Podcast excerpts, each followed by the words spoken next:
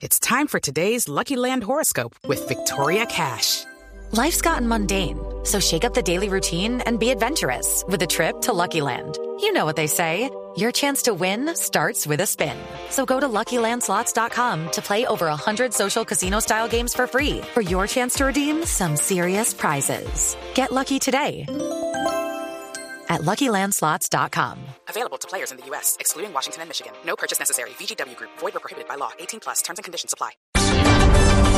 7 de la mañana, dos minutos, hora de actualizar noticias en Blue Radio. Atención, porque la policía en Bélgica arrestó a una persona en una nueva operación en Bruselas relacionada con los ataques terroristas en París. Lo último desde Europa, Enrique Rodríguez. Buenos días de nuevo, Eduardo. Pues efectivamente continúa esa operación en el barrio de Molenbeek, en Bruselas, en la capital en la capital belga. ¿Por qué en ese barrio? Porque de ese barrio estamos viendo varios de los sospechosos de los atentados de París, según está informando hasta ahora la agencia de noticias France Press.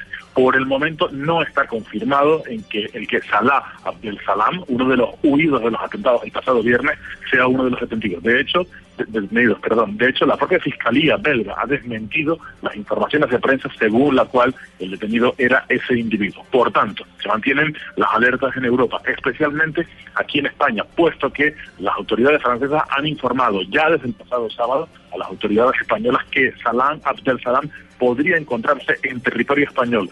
Recordemos que hay una extensa y muy transitada frontera entre España y Francia y eso habría provocado, podría haber provocado que Salah Abdel Salam se encontrara en territorio español. Aunque eso sí, el ministro español del Interior, Jorge Fernández Díaz, ha desmentido rotundamente esa información esta misma mañana en una comparecencia ante los medios de comunicación. Así que ahora mismo el foco de atención se encuentra en la capital belga, en Bruselas, en el barrio de Molenbeek, donde al menos hay una persona detenida. Esa persona tendría relación con los atentados, aunque las autoridades de la capital comunitaria no han indicado ni la identidad ni el grado de relación con los atentados del pasado viernes en París, Eduardo.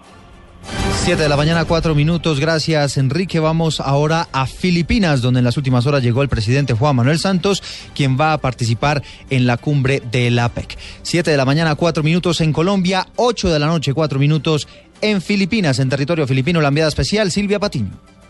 Los saludo desde Manila, en Filipinas, donde el presidente Juan Manuel Santos asiste al Foro de Cooperación Económica Asia-Pacífico. El mandatario sostendrá reuniones ah, con el presidente de China, Xi Jinping, también posiblemente con el presidente de Estados Unidos, Barack Obama, y con, si no, el presidente Vladimir Putin de Rusia, sí, el primer ministro. El tema fundamental será la celeridad que pedirá Santos a los miembros del Consejo de Seguridad de la ONU para que se apruebe en el menor tiempo posible el mandato de ese organismo para poder verificar de manera internacional el cese fuego bilateral y de hostilidades definitivo con las FARC. Eh, les eh, voy a pedir eh, apoyo para que la resolución de las Naciones Unidas, cuando acordemos con las FARC solicitar el monitoreo y la verificación, se haga no solamente a la mayor brevedad posible, sino se haga de la mejor forma posible y la mejor forma posible es una resolución muy sencilla, muy limpia, en donde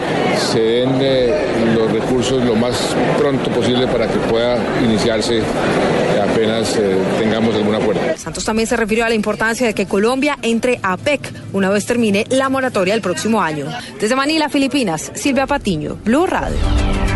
7 de la mañana, seis minutos. Las autoridades en el Valle del Cauca avanzan con las investigaciones para establecer lo que ocurrió en medio de un tiroteo que ocurrió en Buga que dejó una persona muerta y otras ocho lesionadas. Estefanía Hoyos. Sí, Eduardo, pues las autoridades continúan recopilando información con los testigos de los hechos y evidencias desde el bar donde ocurrió el ataque sicarial para tratar de dar con el paradero de los agresores. Se trataría de dos hombres que se movilizaban en una motocicleta. Es importante recordar que en el momento en que se presentó la situación en la zona, que es una de las más concurridas del centro de Buga, había gran afluencia de, personas, familias y niños que presenciaron todo lo sucedido. Nos confirman que el estado de salud de una de las víctimas que fue trasladada a una clínica de Cali es bastante delicado. Desde Cali, Estefanía Hoyos, Valencia, Blue Radio. Estefanía, gracias. Siete de la mañana y seis eh, minutos. Hablemos de plan retorno. Muchas personas que estaban viajando van a emprender su viaje de nuevo a sus lugares de origen. ¿Qué pasa en el departamento de Antioquia? ¿Cuál es el dispositivo? Cristina Monsalve. Eduardo, por lo menos 125 mil será el total de vehículos movilizados por los seis ejes viales de Antioquia durante el puente festivo, en el que se han registrado cuatro accidentes de tránsito que dejan dos mujeres muertas y cuatro personas lesionadas. Así lo confirmó el comandante de la Policía de Carreteras, Mayor Juan Andrés Gómez, al recordar que serán 500 los uniformados encargados de garantizar la seguridad de los viajeros. Eh, estimamos un eh, total de aproximadamente 500 hombres entre personal de tránsito y transporte y personal de unidades de vigilancia que van a estar sobre los ejes viales. En total, la proyección eh, son alrededor de 125 mil vehículos. Esperamos que se movilicen en este puente festivo por los corredores viales del departamento. Las vías del departamento se encuentran en buenas condiciones para la movilización. Solo existe restricción en la vía hacia Amagá por el derrumbe registrado el pasado jueves que aún mantiene cerrada esta zona. En Medellín, Cristina Monsalve, Blue Radio. Cristina, gracias. Siete de la mañana, ocho minutos en Información Deportiva. Les contamos que Teófilo Gutiérrez es el más firme candidato para comandar el ataque de Colombia ante Argentina. Vamos a la capital del Atlántico, las novedades del combinado patrio Fabio Poveda. El delantero del Sporting de Portugal fue la gran figura del combinado nacional en la victoria, dos goles por cero ante Perú en el inicio de las eliminatorias mundialistas.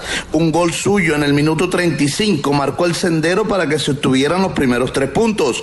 El barranquillero sabe que para ganarle a la selección de Argentina se necesita el apoyo del público. un trabajo que hacemos cada uno, tiene su trabajo y creo que estamos trabajando todo en base a, a este partido que se viene, que va a ser difícil, complicado, pero el cariño y el apoyo de la gente va a ser importante para sacarlo adelante, Dios mediante, y poder salir victorioso. Carlos Vaca podría ser el compañero de Teófilo en el frente de ataque para enfrentar a la selección gaucha. Desde Barranquilla, la casa de la selección Colombia, Fabio Poveda Ruiz, Blue Radio.